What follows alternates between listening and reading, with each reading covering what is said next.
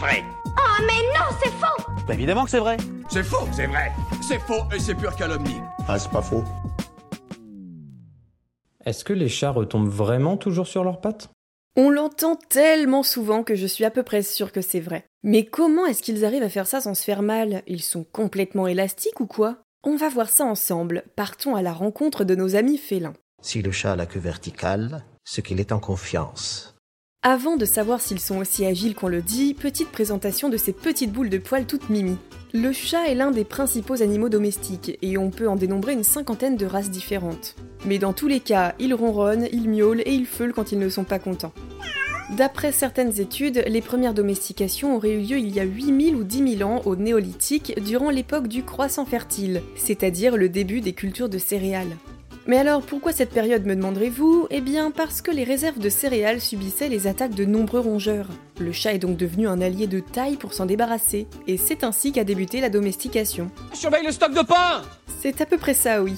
Il est devenu omniprésent dans pas mal de sociétés et sa symbolique pouvait varier beaucoup selon la région et l'époque où on le trouvait. Par exemple, il était vénéré en Égypte ancienne, puis diabolisé en Europe au Moyen Âge, avant de retrouver une meilleure réputation au XVIIIe siècle. Encore aujourd'hui en Asie, le chat est synonyme de chance, de richesse et de longévité. Les chats sont connus pour se mettre dans des situations compliquées et s'en tirer admirablement bien. Même si parfois ça implique des chutes de plusieurs mètres de haut, ils ne semblent pas avoir de difficultés pour autant. Voyons ça ensemble. Déjà, le système nerveux du chat lui permet de calculer précisément le moment auquel il doit se retourner. Son cerveau capte le début de la chute et ce sont les yeux, l'oreille interne, le cervelet, la moelle épinière et les vibrisses qui lui permettent de comprendre où il se situe dans l'espace. Ses clavicules flottantes et une colonne vertébrale très flexible vont l'aider à corriger sa position s'il chute. D'abord, il va plier son corps à la moitié. On aura donc la moitié avant de son corps qui va tourner sur un axe différent de la moitié arrière, un peu comme un torchon qu'on essore.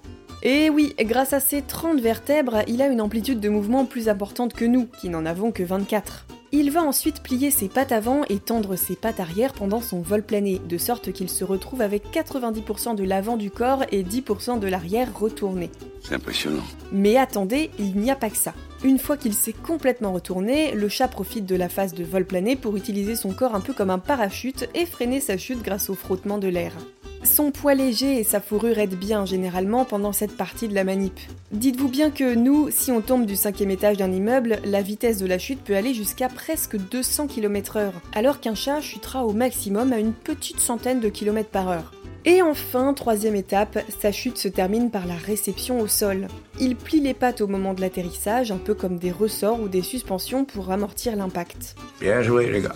A noter que la queue est très peu utilisée pour réaliser cette acrobatie. La preuve, le Manx, une race de chat sans queue, réussit lui aussi cette prouesse. Ce réflexe apparaît de manière innée vers 3 ou 4 semaines de vie chez le chaton. Il sera entièrement maîtrisé au bout d'à peine 2 mois. Ils apprennent super vite. Et c'est sûr que c'est bluffant comme performance. Cela dit, il faut quand même faire attention parce que ce réflexe a des limites. Déjà, on estime qu'il n'est vraiment effectif qu'à partir d'un mètre cinquante de hauteur. Si la chute est plus courte, le chat n'a pas le temps de se retourner. Ensuite, même si les statistiques suggèrent qu'il permet au chat de survivre à environ 90% des chutes d'immeubles, ça n'empêche pas les risques de blessures. Les chats ne sont pas non plus invincibles, et évidemment, plus ils tombent de haut, plus ils risquent d'être blessés gravement. Donc oui, effectivement, les chats atterrissent relativement souvent sur leurs pattes, mais leur poids, leur âge ou encore la hauteur de la chute peut les empêcher de réaliser un atterrissage correct.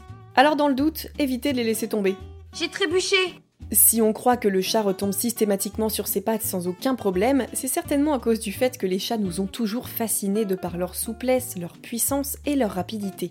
On les voit souvent se faufiler dans de tout petits recoins ou encore grimper dans des arbres très hauts. Mais si vous vivez en appartement avec votre chat, restez prudent s'il lui prend l'envie d'aller voir dehors. Un accident est vite arrivé et les chats parachutistes sont très nombreux dans les cabinets vétérinaires. Et malheureusement, des séquelles à vie sont possibles. Alors surveillez bien votre compagnon poilu s'il aperçoit un oiseau qui chante dans l'arbre en face. Il pourrait bien avoir envie de le croquer. Mieux vaut qu'il l'observe de derrière la fenêtre. Il faut que tu restes calme.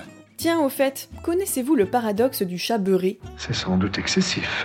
Ben, c'est humoristique en effet. Ça vient de l'association de deux croyances. D'une part, le fait que le chat retombe toujours sur ses pattes, et d'autre part qu'une tartine retombe toujours du côté beurré. Ainsi, ce fameux paradoxe soulève une question intéressante. Comment tomberait un chat à qui on aurait attaché une tartine de beurre dans le dos? Côté pâte ou côté tartine? Alors certains se sont amusés à tenter d'y répondre en concluant qu'une telle expérience conduirait à faire apparaître un effet d'antigravité. L'ensemble chat plus tartine ralentirait en s'approchant du sol et finirait par tourner sur lui-même avant d'entrer dans un état stationnaire que l'on appellerait la lévitation félino-tartinique. Voilà un bel exemple de science-fiction. Mais celui-là, pas besoin de faire un épisode dessus pour savoir qu'il est faux. Oh, ça non Et vous Vous avez d'autres idées reçues à débunker? Envoyez-les nous sur les apodios ou en vocal sur Instagram et nous les inclurons dans de futurs épisodes. Pensez à vous abonner à Science ou Fiction et à nos autres podcasts pour ne plus manquer un seul épisode, et n'hésitez pas à nous laisser un commentaire et une note pour nous dire ce que vous en pensez et soutenir notre travail. À bientôt